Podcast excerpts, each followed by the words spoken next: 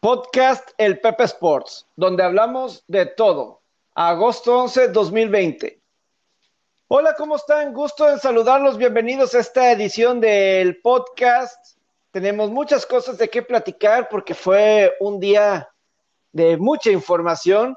Eh, ahí obviamente están los juegos del béisbol, ya nos estamos preparando para la primera ronda de la postemporada del hockey sobre hielo. La NFL pues también está ya estamos a un mes, a un mes de que arranque la temporada de la NFL, pero pues también lo que llamó la atención durante el día fue lo de la NCAA.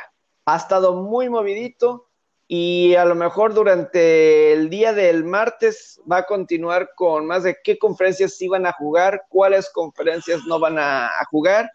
Y también vamos a tener, tocar un tema muy importante relacionado al COVID con los deportes. Entonces tenemos un programa de una hora bastante completo. Primero que nada, quiero saludar a mi compañero de este podcast, Roberto Rivera, alias El Faraón. ¿Cómo estás, Robert? Gusto en saludarte.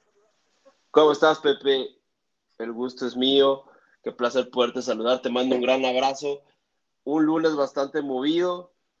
Ya habíamos anticipado desde la semana pasada el problema con el fútbol americano colegial Decíamos que iban a ser 24, 48 horas cruciales. Hoy ya hubo noticias en la tarde y parece ser inminente la cancelación de la temporada del, fútbol americano colegial. Es que hay muchas cosas, Robert, eh, alrededor de, todo eso. Hay muchas, muchas cosas que se tienen que comentar. Por ejemplo, que, ya sabemos, el fin de semana la conferencia de Mid Atlantic ya dijo que ellos no van a jugar. Esto es como conferencia y la Mid Atlantic hay muchas escuelas de mucha tradición de fútbol americano, como la Universidad, de, la Universidad de Miami, Ohio, ¿no? También la conferencia de la Mountain West, también ellos también dijeron que no juegan en la temporada y son conferencias que a lo mejor no son de las principales, pero, pero dentro de la División 1 siempre tienen equipos importantes, jugadores que siempre salen de la a la NFL eh, que tienen mucho, mucho eh, que comentar. Ahora, también por la cuestión de las conferencias grandes. Ah, por, cierto, la Conference USA, que también hay buenos equipos y que siempre mandan jugadores a la NFL, ellos dicen que sí juegan los de la conferencia del USA. Eso es al momento. Pero Dan Patrick en su programa de lunes dice que el martes, tanto el Big Ten y el Pac 12 van a anunciar que se cancela la, sus temporadas de fútbol americano. El Big Ten y Pac 12. El Big Ten tiene mucho dinero y es de, probablemente la liga eh, junto con la sureste que de mayor influencia, creo yo, en cuestión de dinero y de poder, etcétera, dentro de la NCAA donde está Ohio State, donde está Michigan, donde está Michigan State, está Wisconsin, está Indiana, está Iowa, está Illinois. USC está en el Pac 12, está con UCLA, está con Oregon, Oregon State, está Stanford, está California, está Utah, eh, Colorado. Eh, seguramente se me están yendo otras universidades ahí en el a Washington, Washington State también están en esa conferencia. Básicamente, los campeones de esa conferencia van al tazón de las rosas. Eh, siempre, el campeón de esas conferencias, ¿no? O los ya estamos hablando de un field bastante importante. Sí, entonces eh, eh, es, es clave todo esto. Y hago todo este preámbulo porque hay varias cosas, hay varios motivos del por qué se están dando esta cancelación. Ahora, que por cierto, hay universidades como Michigan, coaches de las diferentes universidades como Mike Ferentz, el coach de Iowa, todos ellos que están tratando de que sí haya temporada, como que, y la conferencia del Atlántico, donde está Clemson con Trevor Lawrence, donde están todos estos grandes este, universidades como Florida State también, Notre Dame va a jugar en esa, o piensa jugar en esa conferencia sus partidos, donde está Virginia Tech, donde está Virginia, están los huracanes de Miami, están todas estas universidades ellos están como que todavía veremos. El Big 12 también está, veremos Big 12 donde, está Texas, donde está Oklahoma, Oklahoma State, eh, Iowa State, está TCU, están todas estas universidades, y al parecer la conferencia del sureste, ellos quieren jugar y como que están tratando de invitar a otras escuelas a que se unan. ¿Quién está en la conferencia del sureste? Está Alabama, está LSU, está Auburn, está Texas AM, están los Lagartos de Florida, están todas estas diferentes universidades que la Universidad de Tennessee, eh, Mississippi, Mississippi State, también son, otras que Georgia, ¿cómo se me puede olvidar la Universidad de Georgia? Los Bulldogs ahí están en esa conferencia. Y hay tantos diferentes factores que se pueden llegar aquí a, mencionar. Y los jugadores, hay algunos que quieren que sí haya. Y creo que a lo mejor en todo este programa no sé si vayamos a alcanzar porque yo creo que hasta los mismos jugadores, Robert, ven esta oportunidad para que se les pueda pagar, para que puedan ganar algo. Y yo creo que también es parte de esto de jugadores como Trevor Lawrence, quarterback de Clemson, y Justin Fields, quarterback de Ohio State, que están tratando de, lograr. Sí, Trevor, Lawrence eh, encabezó un movimiento en redes sociales bastante interesante el día de hoy. Esto también ya está tomando tintes políticos con, con, los, con los tweets de Trump acerca de, de que él desea que haya una temporada de fútbol americano colegial. Y todo esto es provocado por la pandemia mundial del COVID-19. Nosotros lo vemos desde un punto de vista como aficionado, como periodista, pero también es importante entenderlo desde el punto de vista médico, porque quizás, quizás no dimensionamos los riesgos que conlleva el llevar a cabo una temporada, el encerrar en una burbuja a, cierto número de personas y es por eso que hoy tenemos un invitado de lujo experto en el tema y, el cual nos va a despejar bastantes dudas que tenemos. Así es, y le damos la, bienvenida al, doctor Alberto Chong, que es un experto en la medicina deportiva, en muchas cuestiones así, sabe de a pe a pa todo lo que está sucediendo alrededor del COVID y nos van a ayudar bastante a comprender, no solamente en el colegial, sino en todos los deportes. ¿Cómo estás, doctor? Bienvenido. Gracias, gracias por estar aquí con nosotros. Hola, ¿qué tal? Mucho gusto. Gracias de tenerme en su programa. Eh, agradecido estoy de, de, que me tengan y que pueda compartir mi conocimiento con todos ustedes y con tu público. Así es. Y doctor, porque aquí lo del colegial, porque están todos, estos factores, como decía Robert, ya Donald Trump y varios senadores o gente así del Congreso de, Estados Unidos, de Ohio, de Nebraska, donde pues imagínate, Nebraska, tampoco dije Nebraska que está en el Big Ten y pues es cuánta historia no tienen esas universidades en, el fútbol americano. Y como también nos comentaba Chuy Mendoza el viernes, estamos hablando de que, o sea, está, eh, o sea, ¿Cómo influ Decía algo ahorita, Robert, de la economía. ¿Cuánto dinero se maneja? En las comunidades pequeñas que donde están estas universidades, eh, condados, etcétera, influye mucho en el dinero y como están ahorita en año de elecciones eh, allá en Estados Unidos, Trump lo último que, que, quiere es que en estas comunidades donde están las universidades que dependen tanto del fútbol americano, que no haya y se caiga justamente ahorita unos cuantos meses de la elección. Yo creo que más que la NFL, porque la NFL ya es algo grande, macro, pero aquí estarías atacando como que al, a la parte micro, así bastante, y, yo, y, y es por eso. Pero las universidades están obteniendo una información extra de los médicos alrededor que lo hemos visto en otros deportes y es el caso de la miocarditis. Miocarditis que nos va a explicar el doctor en qué consiste esto de la miocarditis relacionado con el COVID. Pues sí, eh, mira, en cuanto al, tema, un poquito cerrando lo de las finanzas, que es bien importante, este, este es un tema también político, pero también, como bien lo dicen ustedes, eh, el tema no solo económico, las finanzas del fútbol colegial, el tema político que, como bien dice Robert, con eh, los tweets de Donald Trump, eh, una de las cuestiones principales es, conocer por qué esta, esta este coronavirus o esta pandemia nos está afectando tanto también en el core, en la parte principal que se nos va de lado porque no tenemos el conocimiento profundo de todas las secuelas que puede ocasionar solamente echar a andar y este, cualquier deporte, eh, cualquier deporte que, genere revenues, que genere dinero, pues obviamente va a exigirles a todos los deportistas que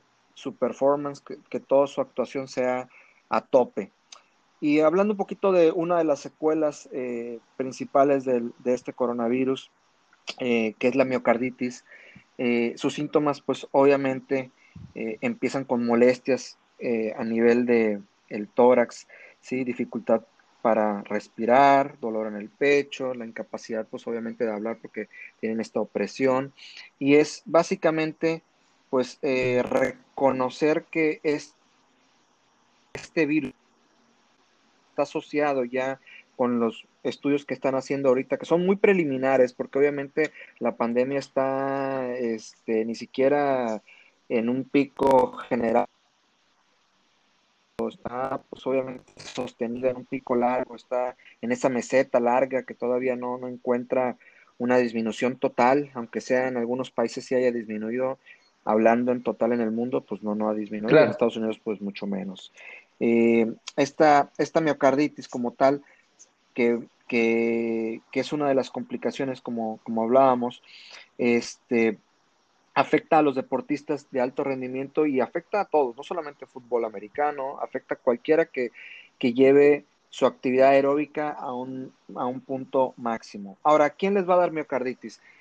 No necesariamente les va a dar a todos los que les dé COVID, eso es, eso es un hecho, ¿sí? Pero sí se da hasta en un 15%, ¿sí? De las personas en general, no atletas, en general, hasta el 15% sufren un grado de miocarditis. Entonces, estamos hablando de un gran porcentaje. Ahora, si solamente lo traspolamos a el mundo del deporte, pues tenemos que el 100% de ese mundo del deporte, ¿sí? Se transforma a, nuestra, a toda nuestra población, porque ahí no hay obesos, ahí no hay gente, bueno, sí habrá gente que tenga diabetes controlada, me supongo, porque pues para ser atletas de alto rendimiento tienen que tener controladas sus enfermedades, pero son atletas jóvenes, al final de cuentas hablando solamente de la NSCA, del NSA, este, son atletas jóvenes que posiblemente este, no tengan ninguna complicación de otra enfermedad y pues su sistema inmune queremos pensar que está a tope a máximo, que puede dar lo mejor de sí y soportar a lo mejor el coronavirus y soportar muchas de sus, de sus secuelas, que una de ellas es esta miocarditis, otra de ellas es la fibrosis pulmonar, ¿sí? Eh, me gustaría que si tienen eh, alguna duda muy específica a ustedes, pues podamos ahondar un poquito más, a lo mejor hasta de... Es que sí es interesante, doctor, porque lo que en, el béisbol, en el béisbol de las grandes ligas, el pitcher Eduardo Rodríguez, de lo, iba a ser el pitcher principal de Boston esta temporada, iba a ser el pitcher estelar. Y resulta que el 7 de julio es diagnosticado con el COVID. Eh, sale positivo y tú dices, ah, bueno, pues unos 10, 14 días y puede estar para la temporada regular. Pero sorpresa, resulta que no, porque tiene esta condición de miocarditis y ya dijeron, ya lo descartaron por la temporada. Se espera que haga, tenga una recuperación completa, pero que necesite reposo. Ahorita no puedes estar haciendo ejercicio. Entonces ya lo estamos viendo en diferentes atletas y aquí estamos hablando de alguien que, pues imagínense, es el pitcher principal de los Medias Rojas de Boston y pues no, lo pueden tener para esta mini campaña por esta cuestión, por una secuela del virus, del coronavirus, del COVID. Sí. Sí, una de las complicaciones gravísimas que podría eh, eh, tener esta miocarditis si lo ponen a hacer ejercicio a él o a jugar, pues es una insuficiencia cardíaca y un ataque cardíaco, inclusive una muerte súbita. Eh, eh estando jugando ahí mismo puede caer en un paro cardíaco repentino. Este, y pues es por eso que toman esa decisión tan, tan, tan difícil, eh, eh, tanto para el equipo y, económicamente. Y, por ejemplo, y nos vamos a lo de la NCAA. Por ejemplo, hubo una mamá de, un jugador de la Universidad de Indiana, publicó en Facebook, publicó en Facebook una situación que le, de su hijo. Su hijo es novato en la Universidad de Indiana, se llama Brady Freeney. Y lo voy a entre que leer y también como que, eh, pues a traducir, ¿no? Un poquito, ¿no? Pero esto fue lo que la mamá, David Rocker, mamá de este liniero ofensivo de la Universidad de, de Indiana, Brady Freeney, y, y, él dice, yo no soy alguien que publico cosas, eh, problemas familiares, porque yo no soy alguien que normalmente pido ayuda. No obstante, en este mundo loco y caótico donde hay una crisis global y no se está tomando en serio, he decidido publicar la crisis familiar personal y con el permiso de mi hijo Brady, que está batallando con este virus. Estoy pidiendo a cada uno de mis amigos y que viene desde mi corazón que por favor sean serios, eh, utilicen mascarilla, practiquen el distanciamiento social y, y, que al utilizar una máscara estás protegiendo a la gente que tú quieres, por favor. Y esta es nuestra historia. Mi hijo era negativo cuando eh, le hicieron pruebas antes de las pruebas voluntarias. Después de tres semanas, él y otros dieron positivo al virus. Su, universidad ha hecho todo lo posible eh, eh, y si han hecho todo lo correcto al cancelar los trabajos, los workouts, las prácticas y haciendo las pruebas a todo el equipo. Desafortunadamente este virus le pegó a mi hijo bastante fuerte, más que a sus compañeros. Aquí era un, un chavo, un joven en perfecta salud, con una gran condición física y debido a este virus ha tenido que ir a, emergencias, emergencias por problemas de respiro. Después de 14 días de pesadilla batallando con este virus, su escuela hace pruebas extra y, todos ellos siguen siendo positivos. Mi hijo recibió pruebas extra porque fue uno de, los casos peores. Ahora estamos teniendo problemas del corazón y con otros síntomas y su sangre está presentando otros problemas. Entonces, como que, y con eso del corazón, pues como que están eh, lo del miocarditis, ¿no? Entonces, eso es lo que, y aquí estamos hablando de un chavo que apenas es eh, novato, estoy infiriendo que tiene 18, 19 años a lo mucho, ¿no? Y, y aquí está presentando un caso bastante fuerte que los presidentes de las universidades están poniendo que por eso están considerando cancelar las, las temporadas de fútbol americano. Sí, bueno, como, como estábamos platicando ahorita, bueno, entre los, los datos estadísticos van ahorita de entre el 7 hasta el 15% de las personas en general, no atletas en general, que tienen, que, que tienen COVID o que tuvieron COVID, eh, pueden tener eh, dificultades de, problemas respiratorios que ocasionen, ocasionados por una miocarditis. La miocarditis puede o no existir en todos los casos de, COVID y es por eso que no es, no es eh, uno de los síntomas que a fuerzas va a tener que suceder y todos tienen que tener miedo a, que si tienen COVID o eh, puedan contraer COVID van a sufrir esta enfermedad o esta, esta secuela de, inflamación en el corazón, que es esta miocarditis.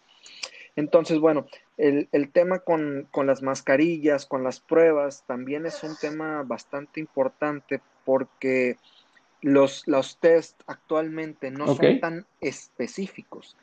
Eh, durante el principio de la pandemia, que fue lo más problemático, hasta todavía marzo, no sabía hecho un test tan, tan específico, no se había logrado purificar un test que dé más del 95% de especificidad. ¿Qué quiero decir con esto?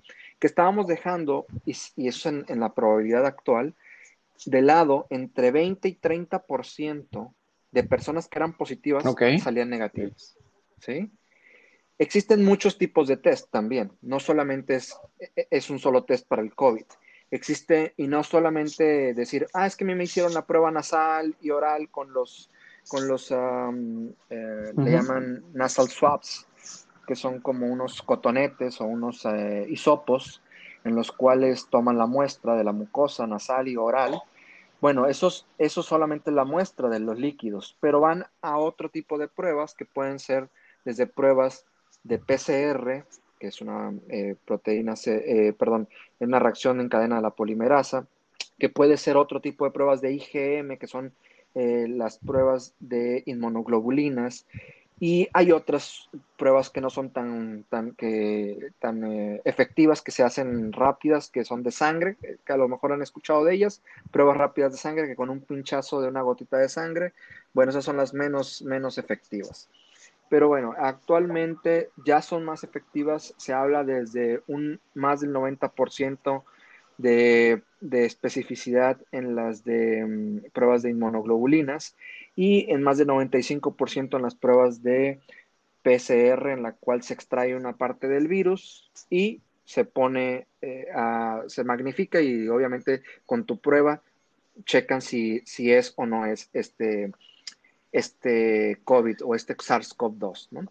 Entonces, eh, para no revolverlos mucho, lo que quiero que entienda la audiencia es que hay muchos test y que va a depender mucho de cuál eligieron, ¿sí? ¿Cuál fue el que tenían disponible en ese momento? Porque ha habido escasez. Hasta abril todavía había mucha escasez, había muy pocas compañías haciendo test. No era como que, ah, sí, llegó el, el, COVID y ya teníamos el test listo para todos los que quieran pedir. De hecho, eh, los insumos han estado agotados incluso en Estados Unidos, insumos básicos como mascarillas, guantes y de todo lo demás. Entonces, con mucho más razón los test. Ahora, eh, ahora que ya especificamos que hay varios tipos de test eh, para detectar el, COVID, eh, me gustaría también hacer hincapié en que el usar la mascarilla y los tipos de mascarillas es un tema bastante largo, ¿verdad? Eh, es un tema en donde podríamos hablar una hora solo de, las, de las mascarillas, pero me gustaría que tuviéramos presente que el hacer ejercicio con mascarilla eh, ya se ha visto y se han hecho algunas pruebas eh, fisiológicas eh, con atletas en caminadoras, con las mascarillas estas de oxígeno para ver qué tanto exhalación hay y ver qué mascarilla podría bloquear mucho de la exhalación y no es viable. Por eso es que se optó por hacer muchos test y, por hacer la llamada burbuja, que a lo mejor vamos a hablar de esto ahorita en un momento más, la llamada burbuja en donde tienes, tienes monitorizada a todos, tus, a todos tus atletas y sabes que no están en contacto con nadie más y van de su práctica a la casa y se acabó y, entonces puedes tener un medio de contención mayor. Sí. Eh, no sé si... Sí, sí, no, sí. Y no sé, Robert, eh, te, te cedo la palabra para algún comentario antes de seguir, porque hay muchos temas aquí de los que el doctor nos está comentando. Sí, un par de preguntas. Una, para cerrar el tema de la miocarditis esta afectación cardíaca termina siendo ya una afectación permanente en el deportista, solo es temporal, puede terminar la carrera de un deportista, porque aquí estamos hablando de dos deportistas, uno joven y uno no tan joven, que tampoco es un veterano, que es Eduardo Rodríguez, debe rayar por los 30 años, Pepe, si no mal recuerdo, pero sí hay una diferencia de edad entre el, entre el entre el liniero ofensivo de, la NCAA que también presenta esta afectación? Esa sería una de mis preguntas. Y Eduardo tiene 27 años. Se, llevan, se deben llevar 8 o 9 años, ¿no? Si esto puede ser un provocante de, que termine su carrera o tenga que retirarse prematuramente. Y la segunda, en la cuestión de las burbujas y las pruebas, las dos, hay tres burbujas en este momento. Una ya terminó, dos están, están corriendo aún. La primera, que fue la, de la MLS, usaban la prueba de los, del, del hisopo, la de, todos los jugadores diario en las mañanas desayunaban y el siguiente paso de, su día a día antes de ir a entrenar era la prueba. A todos les hacían esa prueba con el famoso cotonete por las narices, que, que, se ve bastante incómoda. Sí en la, en la, me parece ser que en la NBA no se ha visto mucho el protocolo de, las pruebas, pero creo que es tanto sanguínea como, como, la, como la del hisopo. Y en la NHL es igual. La NHL está dividida en dos burbujas, una en Edmonton y una en Toronto. A tu punto de vista, doctor, ¿qué prueba puede ser más eficiente para evitar los contagios? Al momento, tanto en MLS como en NBA, como en NHL, en las burbujas, hay cero casos confirmados de COVID. Pero para ti, ¿cuál de esas pruebas es la que tiene más certeza de demostrar que, el deportista no está contagiado? Muy bien, bueno, contestando un poquito para cerrar el tema de, la miocarditis y si esto es determinante o no en que este, pueda acabar la carrera de alguien. La miocarditis puede ser leve y si es leve y se detectó a tiempo, las eh, secuelas que ocasiona esta miocarditis son reversibles y son reversibles inclusive hasta un 100%, pero necesita de algo que se llama rehabilitación cardiopulmonar. Y esta rehabilitación cardíaca o cardiopulmonar, eh, normalmente el, corazón y, los pulmones están muy relacionados, entonces casi siempre la rehabilitación de, eh, que un paciente hace para poder llevar su corazón otra vez al límite, al 100%, requiere de tiempo, no, no, es como, ah, ya se me quitó el COVID, mañana ya puedo empezar a entrenar al 100%, no, tiene que tener evaluaciones subsecuentes. Entonces, primero tendríamos que determinar qué tipo de miocarditis tuvo, si fue una leve, una grave, que si fue leve, pues obviamente, eh, y lo detectaron a tiempo porque tenía dificultad para respirar, porque lo checaron con algún algún medio electrocardiográfico o con un electrocardio, eh, con un ultrasonograma. Eh, si revisaron eso y fue algo leve, es muy probablemente que él pueda tener su carrera normal y, tomarle el tiempo necesario para obviamente rehabilitarse y llegar a, otra vez a su, a su máximo. Pero no va a ser rápido, va, va a tomarle algunos meses. Ahora, si fue grave, normalmente siempre tienen secuelas. Estas secuelas obviamente pueden determinar mucho la carrera de un atleta porque si es, si es algo grave, no se va a ver de inmediato. Puede haber alguna fibrosis que eh, al disminuir la inflamación puede tener al, atleta en la banca mucho tiempo. Tiempo me refiero inclusive eh, pues, toda la temporada. Entonces, lo primero que tendríamos, tendríamos que saber es obviamente qué tipo de miocarditis tuvo, si fue leve o grave. Este, porque esto puede condicionar a que sea un evento crónico.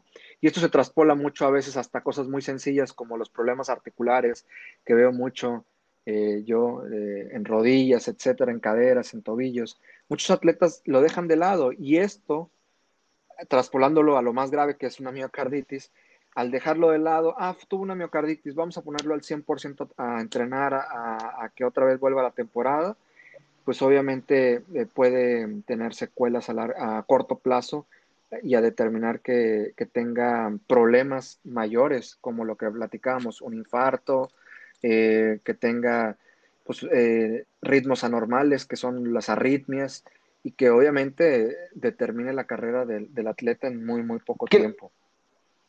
Ahora, sí, no, lo de las pruebas, sí. ¿Tiene alguna duda? Sí, lo de las pruebas, hablando de las pruebas específicamente, la que es la que es más usada para determinar si, si tienen o no eh, el COVID es la de la PCR, que se extrae una parte de la carga viral y si es con los cotonetes, se utilizan estos cotonetes en la nariz, en el hisopo que va a la nariz y en la garganta. Y obviamente es el más efectivo eh, y se llama prueba de PCR. Eh, y, sobre todo ahorita eso de los cotonetes, yo lo voy a decir, eh, yo hace dos meses me dio COVID, di positivo. Eh, hace, me hice la prueba el 15 de junio, tuve breve, o sea, muy pocos síntomas, la verdad. el, fue el lunes 15 cuando me fui a hacer la prueba, el domingo sentía que tenía temperatura y creo que por eso me dolía la cabeza porque lo, lo sentía, me tomé paracetamol, inmediatamente se me bajó y ya nunca más este, ya nunca más se me volvió a subir la temperatura ni nada. Y hasta me sorprendí, di positivo, órale. Eh, la verdad, para mí fue una sorpresa, pero lo del cotonete en la nariz, qué incómodo es. Y la verdad, mis respetos para todos los deportistas que lo tengan que hacer a diario, o cada dos días, o, o así de seguido. Mis respetos, porque la verdad, es bien incómodo, me sacó una lágrima, así nada más de la pura reacción.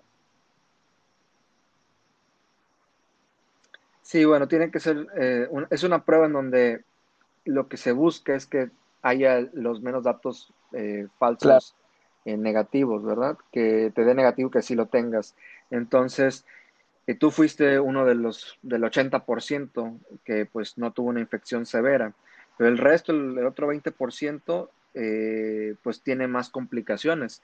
Y por ejemplo, los que tienen problemas ya de miocarditis son entre de ese 20% eh, de los que tienen problemas respiratorios, cardiorrespiratorios, pues entre un 12 y 20% requiere hospitalización y entre un 2 y 4% requiere terapia intensiva.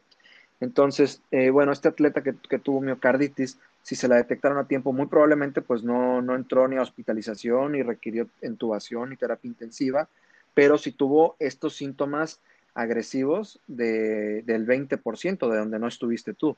Y esos síntomas agresivos cardiorrespiratorios en donde le faltaba el aire, lo llevaron a chequear, vieron que lo chequearon pues de todo, revisaron su corazón, sus pulmones y vieron que ya había una inflamación en, el corazón y obviamente le dijeron, sabes que no te puedes mover, no puedes hacer ahorita ya actividad física, vas a estar en reposo y eh, ese 20% es, es, un índice alto que le puede dar hasta un atleta. Ahora imagínate la población normal. No, porque por ejemplo, eh, y aquí voy a traer un poquito el fútbol, porque el Cata Domínguez del Cruz Azul, eh, pues él dio hace unos, corrígeme Robert, ¿cuánto habrá sido? ¿Como un mes? ¿Hace cuánto que positivo? Fue, la, fue el, cuando da positivo por COVID antes del inicio de la Copa GNP, que fue hace alrededor de un mes. Él dio positivo y luego pues pasó el tiempo, ya pasó el virus, dio negativo, pero la semana pasada se da a conocer que eh, tuvo que ser hospitalizado, ya siendo negativo y todo, tuvo que ser hospitalizado y que le dio una infección pulmonar, le dijeron neumonía, y había algunos que me decían, no, pues es que ya dio, ya tuvo el COVID, yo, pues, que eso me sonaba mucho que tenía que ver con el COVID, y, así, o sea, algo como eso, infección pulmonar, es otro efecto que puede llegar a tener hasta un deportista, ¿no? En el caso de, del Cato Domínguez. recordemos que, no solo el COVID es el que existe ahorita. De hecho, eh, en, los eh, radares de los epidemiólogos actualmente y en México se han estado presentando eh, en Chiapas, que es donde más casos hay, un incremento de los, de los casos de tuberculosis.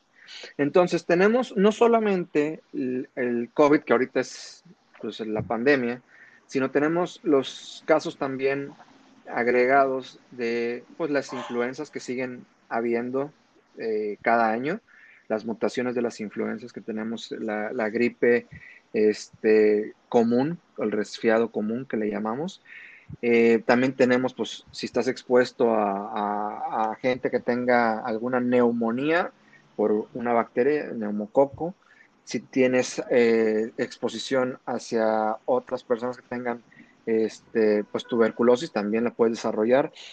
Entonces, el Cata Domínguez salió negativo, eh, por lo que sé, de COVID, pero tenemos que entender que también no sabemos qué prueba le hicieron, dónde se le hicieron, si se fue en casa, Ahora, si sí fue en el hospital, cuando llegó seguramente le hicieron la prueba del hisopo. Eh, se me hace muy raro que haya salido este, negativo ahorita, que es este, el problema, el COVID. Ahora, eh, puede ser que el COVID lo haya tenido antes y que después por una infección de, este, pulmonar distinta haya caído también, puede ser. Eso no lo sabremos porque no estamos ahí en el hospital viendo los laboratorios, ¿verdad? Todos son conjeturas. No podemos, no, no, tenemos ahí el historial médico para estarlo viendo más que las noticias que, que, que, tenemos ahí a la mano, ¿no? Entonces, eh, el Cata Domínguez, pues bueno, la infección pulmonar que tuvo y que pues, lo llevó al hospital, pues siendo él que...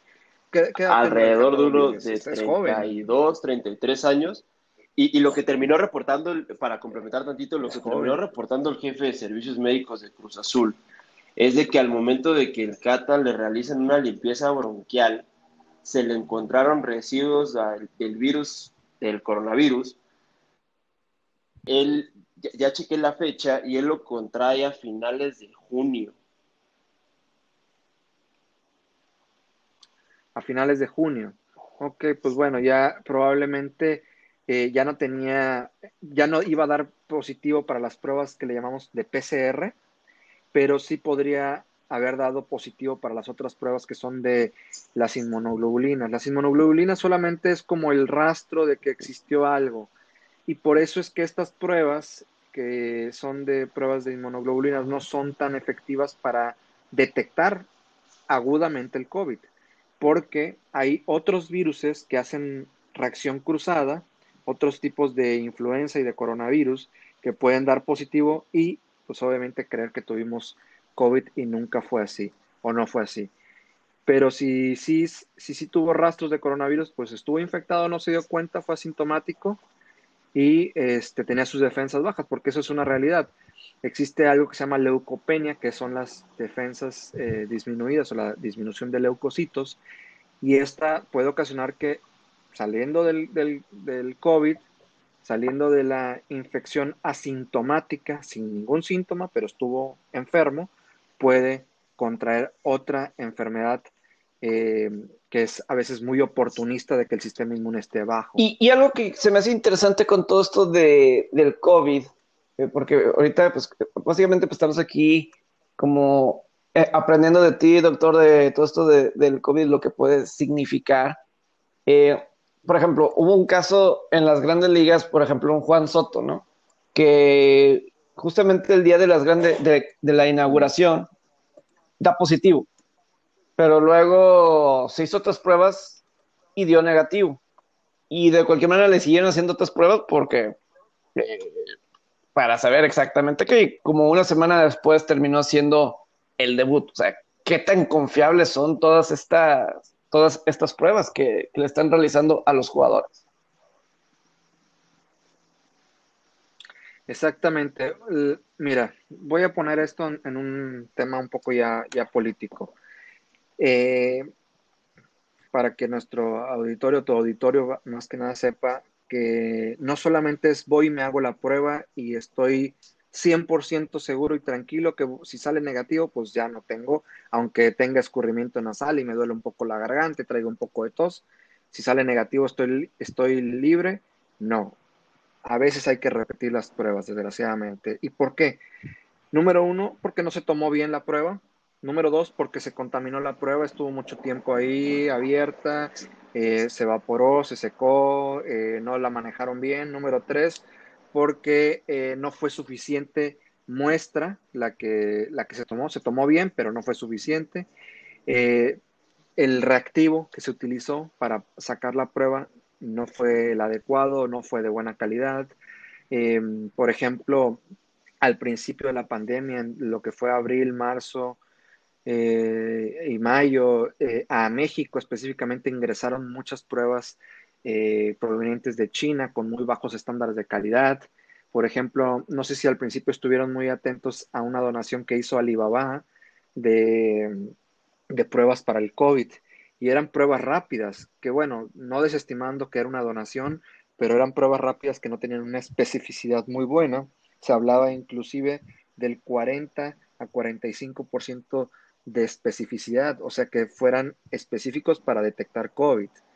Era un volado. Eh, eh, hablando un poco, eh, sí, era un volado, un volado prácticamente. Si dabas positivo, pues, pues, este, qué bueno, y si no, pues no te aseguraba que no lo tuvieras.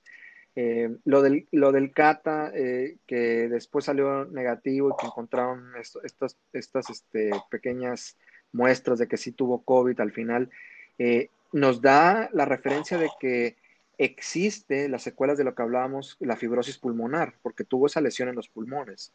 Entonces, eh, hablábamos de la miocarditis. Bueno, al Cata le pasó la otra secuela más importante, que es la lesión en los pulmones, que puede contraer fibrosis eh, en un gran porcentaje de las personas que tienen estas lesiones en los pulmones.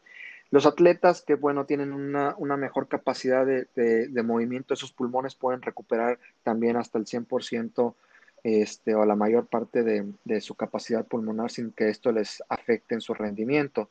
Pero va a requerir, obviamente, de que, de que lo haga poco a poco, porque es como, como todo, tienes una lesión y tienes que ir llevándote otra vez hasta el 100% como solías este, tener tu actividad. Eh, en cuestión de las calidades de las que estén utilizando todos los, estudios, te puedo decir que los estudios tardan de entre uno y dos días. Entonces, para poder dar el resultado en los laboratorios oficiales, en los laboratorios que tienen las máquinas oficiales eh, instauradas por el gobierno para poder darte un, un estudio positivo. Eso en Estados Unidos.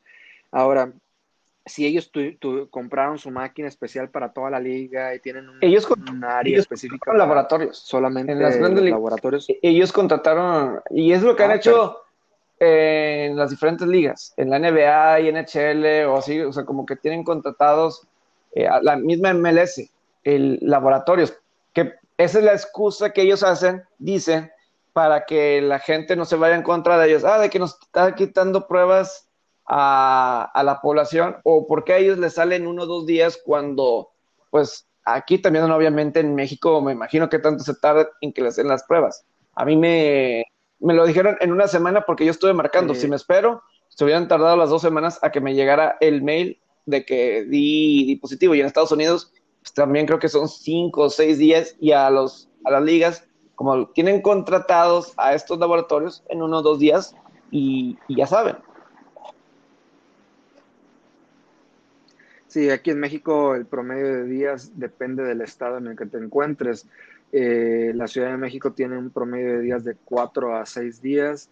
En Tabasco tienen oh. hasta un promedio de 12 días para entregar el, este, el resultado. Entonces sí es bastante, bastante, el rango es muy amplio, pero la detección se puede hacer, eh, la detección del, del virus se puede hacer en unas horas, dependiendo de la máquina que se tenga. Si tienes la máquina disponible solo para ti, se puede hacer en una sola. Y es que una cuestión de, por ejemplo, en, las grandes ligas, yo creo que en un inicio ellos decían, ah, pues, si tenemos uno contagiado, no pasa nada, lo aislamos y podemos seguir jugando. Pero, oh, sorpresa, ese no ha sido el caso. Cuando uno sale positivo, quiere decir que ya hay como dos o tres. Y si dejas pasar un día, esos dos y tres se vuelven como seis o siete. Y así nos vamos, ¿no?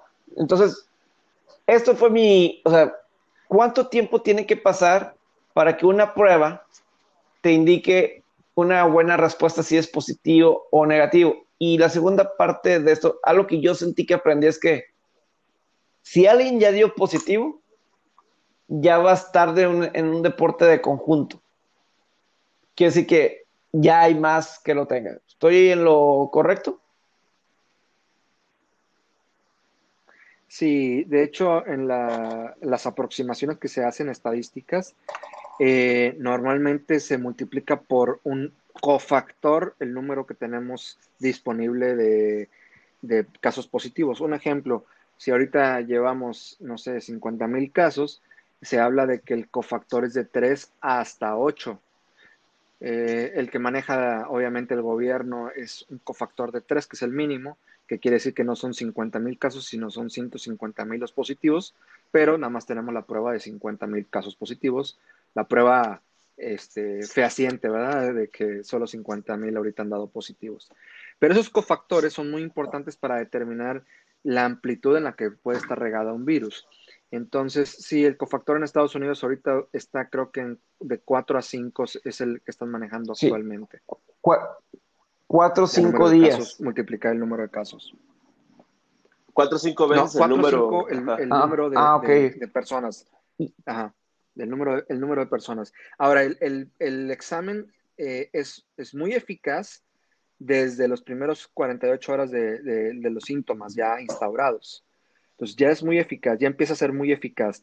¿Cuándo ya te va a dar muy eficaz? Bueno, eh, ahí hablamos de que si se tomó la prueba bien, etcétera, y todo sale perfectamente bien, eh, en, entre el día 2 y 3 ya la prueba es eh, muy, muy, muy probable. ejemplificado sobre todo en el béisbol, en la cuestión de los tiempos, porque tomando como ejemplo el, caso de Juan Soto, él, él da, en el breaking news que es positivo dos horas antes del inicio de la temporada pero él había estado en el line-up dos días antes en un juego de, pretemporada.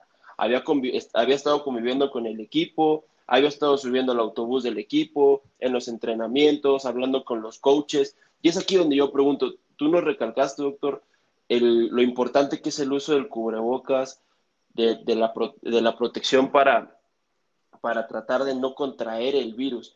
En el béisbol hemos visto esos ejemplos. Muchos jugadores al ser un deporte sí es alto rendimiento, pero que no te tienen un movimiento constante como el, como el básquetbol, como el mismo fútbol, soccer, el mismo fútbol americano, que es, que es, que es de mucho contacto, igual la NBA. Muchos, muchos bateadores se, se, se ponen en la caja de bateo con cubrebocas llegan a envasarse vía hit, vía base por bolas de la forma que sea, y también están con cubrebocas en, las, en las bases. No se diga de los coaches. Eso puede ser que reduzca el, que, el que se contagie todo el equipo, el que son contagio en rebaño, porque más o menos, sin, ahorita que están jugando sin público, para que se desarrolle un partido de grandes ligas, prácticamente ocupas de 100 a 120 personas dentro de un estadio, entre staff, entre, entre jugadores, entre coaches, entre directivos, entre gente de, mantenimiento del campo, etcétera, etcétera, terminas teniendo un grupo de 100, 120 personas en un estadio. Es entonces recomendable que todos usen cubrebocas la, la mayor parte de la gente que está dentro de ahí, ¿no? Sí, el, uso del cubrebocas lo que hace es detener las partículas grandes, la saliva, ¿sí? Eh, no es que el virus, como les digo a muchos de, mis pacientes, no tiene alas el virus y va volando este, y se pasa por el porito de la mascarilla, no, necesita de, este, de esta saliva o de estas gotitas de líquido que salen de nuestra boca eh, para poder transportarse y que lleguen a la boca, a las mucosas, nariz o a los ojos de alguien y así poder contraer el virus. Eh, el uso de, las mascarillas eh, es, un, es, un, medio importante, una barrera importante para que pues, evite el que se esté dispersando las partículas de saliva y ayudaría mucho a contener eh, el que se esparzan estas partículas virales si alguien lo tuviera. Pero, por ejemplo, en el béisbol yo me hago la pregunta en cada deporte. Em, por ejemplo, la bola. La bola, eh, muchas veces hay, hay, gente que tiene muchas mañas para ensalivar o para agarrarse la cara, más lo que está mascando, agarrarse la, no nomás la cara, el cabello, muchos tienen el cabello largo, eh, se giran la... se la pasan escupiendo todo el, el casco, el, este, se la pasan escupiendo, exactamente. Todas esas, esas esa que la esencia de, la historia del, béisbol, la esencia del béisbol, ¿verdad? Esta parte de, estos usos y costumbres, ¿verdad? Sería muy difícil quitarlos. Entonces, yo voy más a que tuvieran un poquito de conciencia para, para eh, todos los atletas profesionales, para decir, ok, soy un atleta profesional, no puedo andar en Las Vegas, ¿verdad? Como ha sucedido. Comiendo alitas en Atlanta. En, un antro. No puedo andar ahorita en el comiendo alitas, no puedo andar en el súper, ¿verdad? Porque me siento estresado. Y eso va al otro punto que es una de las secuelas importantes de la pandemia de estar encerrados, la ansiedad. Muchos, recordemos que muchos de estos atletas, sí, muchos de ellos, muchos, eh, vienen de, estratos eh, medios y bajos donde todo su desfogue y su capacidad atlética la, eh, la, desarrollaron sacando esa ansiedad en la que venían con esa carga, ¿verdad? Y después enciérralos y no tienen un deporte donde desfogar su gran actividad que han, que su gran este, eh, habilidad que han desarrollado. Y entonces esa ansiedad no hay, no haya salidas. Es gente que no tiene también a veces mucho, mucho conocimiento de, de, del del por qué se están haciendo, tomando las demás medidas, toman a la ligera las medidas y eso es porque no hay una conciencia. Y si no hay una conciencia es porque no hay esta educación o esta o este poquito de inteligencia que alguien más les haya dicho, oigan, es por esto que se está haciendo. Si no se toma el tiempo para explicar el porqué de las cosas, la gente lo toma siempre a la negativa, llámese en el estrato que sea, social, económico y en este caso que estamos platicando en el, ambiente deportivo. Y es por eso que muchos han, optado por politizar la mascarilla, el decir que no, que no sienten que respiran cuando se ha visto que la capacidad respiratoria es la misma en reposo. Claro, haciendo ejercicio va a disminuir la capacidad de captar oxígeno, si alguien está haciendo ejercicio con una mascarilla, pues obviamente no va a poder hacer su performance su actividad al 100%. Es que sí, Eso de la ansiedad es claro, o sea, yo la verdad, a mí me fue una sorpresa que di positivos, o sea, yo nada más iba al trabajo y ya, o sea, la verdad, este, solamente una o dos veces así, y era así de que fuera de la casa de una amiga, así nada más, y luego, o sea, y una persona, o sea, fue bien, bien, bien extraño, o sea, ella no tiene nada, o sea, ella no fue quien me contagió, o sea, obviamente fue en el trabajo, o sea, y la ansiedad de estar encerrado, y me imagino los atletas que ellos están acostumbrados a, pues, están afuera, están en el campo, están a la vista de todos. en todos, en sus respectivos, pues están a la vista de todos. Entonces, ya me imagino, pues, este fin de semana, un pitcher de los indios, estaban jugando en Chicago y lanza el sábado, le va bien y en la noche se va con sus amigos. ¿Qué hacen los indios? Lo mandaron para su casa. Porque pasa lo de los Cardenales, pasa lo de los Marlins y, ya Grandes Ligas ya no puede tener otro, otra situación como estas dos franquicias. Y por ejemplo, lo vimos en el fútbol con, eh, pues la semana pasada, ¿cuándo fue, Robert? El, caso de... la semana pasada, de lo que pasó con, la famosa fiesta de, los Rayados, donde... Con Pavón. Con Pavón, con Hugo González y el jugador Tigres, Diego Reyes que dio positivo, COVID. Sí, y él, y él cínicamente dice en un tweet, ni empiecen, yo solamente le fui a dejar un regalo, no me queda en la fiesta, y a, la semana da positivo por COVID, ¿no? O sea, es que lo, el tema que toca el doctor es bien clave. Carecen de autocontrol, pero es por un, es un es porque, por, porque es un problema social eso. Es un, exactamente, es un problema social, porque aquí no estamos hablando de los atletas que es lo que vemos, eh, pues obviamente son los gente más vistas, pero creo que todos tenemos amigos, amigas en redes que nos metemos a sus historias en Instagram y están en una carne asada o están en una comida familiar, en, alguna alberca o en algo, y, y uno se pone, y uno piensa, ¿estoy haciendo yo lo correcto al quedarme en casa o estoy siendo, estoy, estoy siendo exagerado? Paranoico. Que, soy, un exagerado por quedarme aquí en mi casa. Incluso yo pudiera decir, a mí ya me dio. Y pudiera estar con un poquito más de confianza. A lo mejor no, porque todavía no, conocemos mucho de esta enfermedad. Pero pues yo digo, e, ese ya me dio. Un, un, mito que, que, estaría, que sería, yo, yo le preguntaría al doctor, el, la famosa inmunidad, si ya tuviste COVID, por ejemplo, un beisbolista, Juan Soto, vuelvo al ejemplo, que ya fue positivo por COVID, ya está recuperado, ya, ya dio negativo, sí genera una inmunidad ante, ante el virus. O sea, él, él podría decir, bueno, yo ya no me preocupo porque no me va a dar.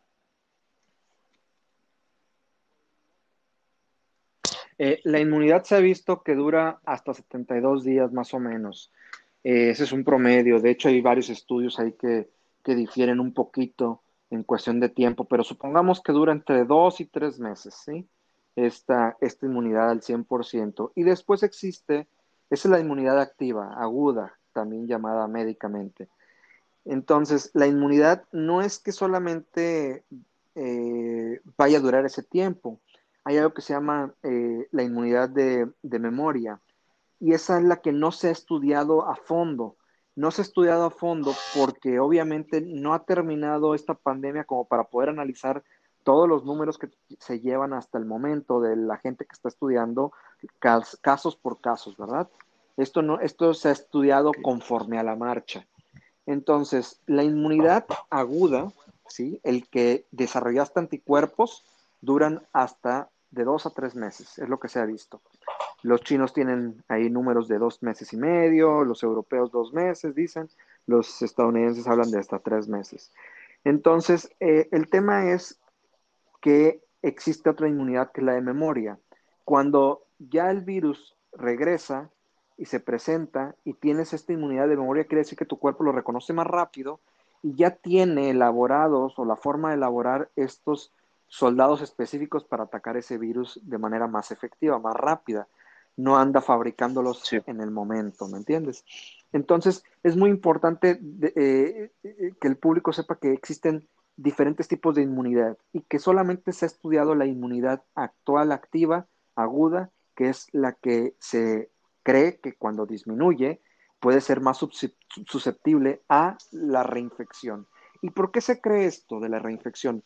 Porque se han dado casos, muy pocos, pero sí se han dado casos, en donde las personas que ya les dio coronavirus vuelven a dar positivo otra vez y otra vez elevan las, los factores eh, inmunitarios o, sus anticuerpos eh, agudos se activan otra vez de, nueva, de nueva cuenta. Entonces, no es como echar eh, la, hacia al, como a la deriva, sí, es exactamente como a la deriva y decir, bueno, ya me dio, ya puedo salir y al fin que ya no me va a dar. Bueno, es que hay muchas cosas a considerar.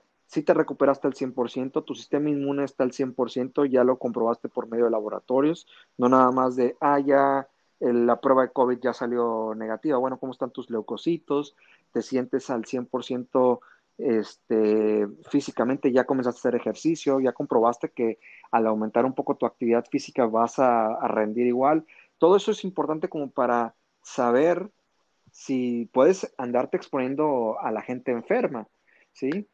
Eh, eso, es, eso es algo a, considerar muchísimo. Ahorita que no tenemos tan, tan bien definido ni Eso le pasó a Pablo Dybala, un futbolista, el futbolista de la Juventus, delantero, eso le pasó a Pablo Dybala en un lapso de un mes, mes y medio, dio prácticamente cuatro o cinco veces positivo por el virus. En un lapso bien corto antes de regresar a la actividad. Sí, el, hecho es que em, no se han estudiado también, muy apenas están estudiando los casos activos, los casos de reinfección apenas se están documentando, entonces no se tiene tanta información acerca de los casos de reinfección eh, y por eso es que se toman estas medidas precautorias de no tomen a la ligera las cosas, sigan usando cubrebocas a pesar de ya ser eh, negativos y haberles dado COVID. Traten de en este momento guardar pues, la distancia, usar las medidas básicas de limpieza, de lavado de manos. ¿sí? Todas esas son medidas bastante precautorias que deberíamos tener eh, pues siempre que haya una infección, inclusive eh, la, gripe normal, la gripe común, el resfriado común. Simplemente que lo vemos tan común que alguien ande con moco, que estornude y ya, pues al fin que no pasa nada, ¿no? Al fin que, este, pues no pasa que me dé la gripa a mí, ¿no? Eh, o, o, a mí nunca me da gripa. Y pues sí, efectivamente tienes un buen sistema inmune y ese tipo de virus no te hace ni cosquillas. Pero es como jugarle ahí este, a la ruleta rusa, ¿verdad? Este, en algún momento pues puede eh, fallar. Ya llevamos creo que ya la hora y pues quisiéramos hablar mucho más porque es un tema que pues lo escuchamos siempre, está en la boca de todos. Eh, creo que lo, así para resumir, ¿qué es eh, resumir? ¿Qué es lo que los atletas necesitan cuidarse de, o sea, enfermedades a largo plazo? ¿Hay algo así determinado? Sí, conforme al COVID, las enfermedades a largo plazo que pudieran eh, ocasionarse la miocarditis, como bien tocamos el tema, lo que es la fibrosis pulmonar o las afectaciones pulmonares eh, que pueden dañar mucho el rendimiento. Y otra de ellas, obviamente, que se ha estado viendo es eh, las afecciones que, hay en cuestión de, ya de la parte mental, la parte de las emociones, la ansiedad que ha generado la gran ansiedad que, ha desarrollado en muchas personas, inclusive hay aumento de suicidios y que hace que no, no tengamos esta conciencia de por qué estamos haciendo las cosas, ¿verdad? Eh, hay muchos atletas eh, que han caído en depresión y que eh, también han habido suicidios. Entonces yo creo que estas tres cosas, complicaciones agudas que sí suceden, la insuficiencia cardíaca, la, la afectación pulmonar y bueno, la ansiedad que ha generado, son cosas Perfecto, doctor. Eh, para la gente, ¿cómo te pueden encontrar en redes sociales, eh, en internet, para que, pues, quién mejor que contigo para todas estas cosas y mucho más, me imagino? Sí, eh, me pueden encontrar en la página de internet www.o3medicalclinic.com eh, ahí pueden encontrar mis datos en redes sociales, eh, también arroba otras medical clinic y arroba de Dr. Fit, es T-H-E-D-R. Perfecto. Dr. Fit. Perfecto, muchas gracias. Robert, ¿algo más antes de despedir? Gran podcast, despejamos muchas dudas y Le agradecemos al, doctor Chong, al doctor Fit que nos haya acompañado. Eh, yo, yo, lo voy a comprometer a que, a que nos, nos acompañe en una segunda parte porque quedó pendiente un tema que es bien importante. Tocamos el tema de los deportistas, pero ahora también hay algo que le que, que, provoca mucha, mucha curiosidad. ¿Cuándo van a poder regresar los aficionados a los estadios? ¿Y en qué forma van a regresar? Porque es un activo importante en, en las marcas que son los, los equipos, abarcando el deporte en general. Tienen un ingreso importante con la gente consumiendo en los estadios, comprando un boleto. Y el panorama es incierto. En algunos lugares como por ejemplo en Francia, ya en los partidos de fútbol ha habido gente. El Paris Saint-Germain jugó dos finales de Copa, en las dos hubo gente. Un, aforo muy, muy pequeño, prácticamente el 25% del estadio, pero a mí me sorprendía que yo pensé que iba a haber más distanciamiento, pero no, prácticamente estaban todos en una misma zona y zonas grandes del estadio cerradas. Ese tema también va a ser, va a ser interesante tocarlo y tocarlo a fondo. Y estaría bueno que nos acompañaras, Doc, en otra, en otro, en, una segunda parte del, del, de este podcast. También que la gente nos mande, nos mande inquietudes de qué, de qué le podemos preguntar al Doc, porque la verdad se extendió una plática bastante buena, bien interesante y nos despejó de muchísimas dudas. Con gusto, me da mucho gusto estar con ustedes eh, cuando, cuando me inviten. Mil gracias, Doc. Ahí, ahí les tomaré gracias, la palabra. Gracias, Doc. Gracias, Robert. Y pues que disfruten y compartan el podcast. Si les agradó, compartan, pasen la voz para hacer esta comunidad más grande. Gracias.